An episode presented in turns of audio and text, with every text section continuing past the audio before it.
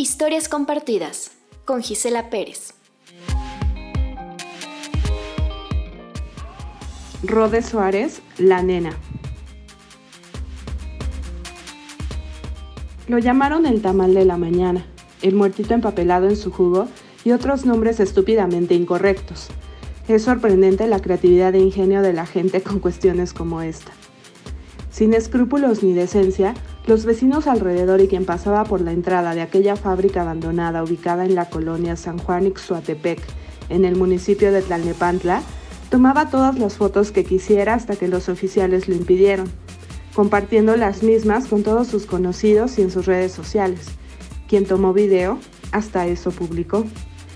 Llegaron los peritos y levantaron evidencias, pues lo peor se había hecho realidad al abrir el paquete que contenía el cadáver de un hombre asesinado por múltiples puñaladas. Se llamaba Héctor, tenía 30 años. Este padre de familia tenía esposa y dos hijos.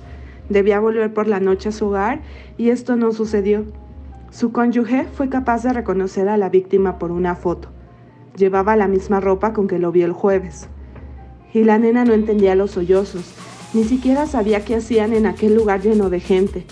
No entendía por qué su madre gritó toda desorbitada, ¡Ay no, mi vida! cuando develaron el cadáver envuelto en una lona verde. La nena tan solo corrió a abrazarla mientras comía una Tootsie Pop. Si es, si es él, decía una y otra vez la madre de nombre Ivonne. Trae los tenis blancos y la misma camisa polo azul con la que salió. Desde ayer no me contestaba el teléfono. Lo estuve buscando y vinimos porque por acá trabajaba. Alcanzó a decir antes de comenzar a desvanecerse. La nena no entiende. Quiere ver a su padre como el día anterior, cantándole su canción mientras la carga y le da vueltas por lo alto para que alcance a sentir un poquito de su amor. La nena no lo sabe.